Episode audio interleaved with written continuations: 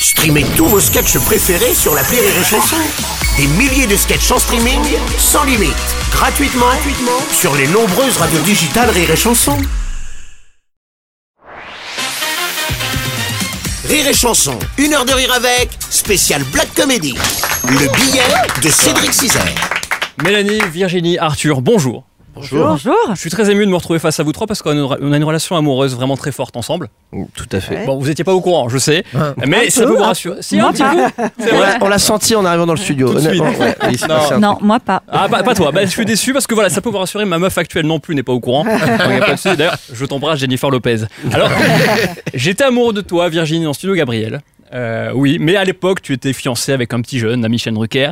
J'étais amoureux de toi, Mélanie, dans Sous le Soleil, la plus grande Oula. série française de science-fiction de tous les temps. Exactement. Pourquoi science-fiction C'est la seule série où une serveuse en temps partiel dans un snack pouvait vivre à Saint-Tropez dans une villa de 300 mètres carrés avec piscine Ah, que ça. même Jeff Bezos pourrait pas s'acheter. Ah mais tellement d'accord, ça nous faisait tous rire. hein, C'est euh. génial. J'a- énorme. Ben, énorme. J'adorais. Et quant à toi, Arthur, je suis tombé amoureux de toi quand je t'ai vu dans ton t-shirt jeune moulant dans les bronzes étroits. Ouais, Et là, pour moi, c'était la folie. Avec Guy, qu'on embrasse. Tout à fait. T'as pas envie d'en parler On n'en parle pas Ah, tout de suite. parle. J'enchaîne. Virginie, tu es née le 26 février 1997. Oui, Alors désolé, j'ai dévoilé ton âge. oui, Du coup, bah, c'est pas grave. J'espère que ça te dérange sait- Non, non, c'est très Ça va. Ok, C'est tu très es- élégant de le C'est faire gentil, merci beaucoup. Tu as une résidence secondaire à Oulgat, en Normandie, oui. comme Patrick Balkany, qui a une résidence secondaire à Fleury-Mérogis. et tu es une star des séries de France 3, notamment Famille d'accueil, qui a attiré 5 millions de téléspectateurs qui se passionnaient pour tes aventures qui se déroulaient dans le nord du Kentucky, à Pessac. et c'est fou le carton des séries de France 3, vous avez vu ça, c'est incroyable. Aujourd'hui, tu demandes à ma mère si elle préfère voir Nicole Kidman euh, sur TF1 en agent du FBI ou bien Lynn Renault sur France 3 en chef de la brigade du raid à Sucy-en-Brie. Tout de suite, elle prend Lynn Renault, c'est un truc de... Franchement, alors Arthur Junior. Arthur Junior, tu es né un 2 décembre, Ouais. comme deux chauves célèbres. Philippe Etchebest et Britney Spears. Ça, c'est beau. C'est vrai. Tu cuisines moins bien que Philippe Etchebest, mais tu chantes beaucoup mieux que Britney Spears. Rassure-toi. Je t'en prie. Tu es un metteur en scène euh, exceptionnel, hein, même extraordinaire. Oui, je fais quelques imitations pour montrer l'étendue de ma palette. C'était Raymond Ouais. Domenech, bien entendu, vous avez reconnu. Alors, ce qui est cocasse, Arthur, c'est que ton père est une star de cinéma. Ouais. Et toi, Mélanie, ton père est une star de la télé. Et tu diras à Nagui que je l'adore, vraiment, c'est mon idole. Merde, je viens de me griller avec Nagui, alors que j'adore, j'adore Nagui, j'adore. N'oubliez pas les paroles, je rêve de participer à N'oubliez pas les paroles. Je lance tout de suite un appel, je connais tous les maestros dans l'ordre des gains.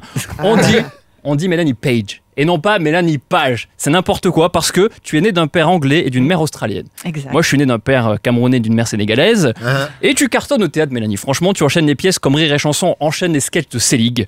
Alors, alors, on exagère beaucoup sur Selig. Franchement, il passe seulement trois fois par heure sur Rire et Chanson.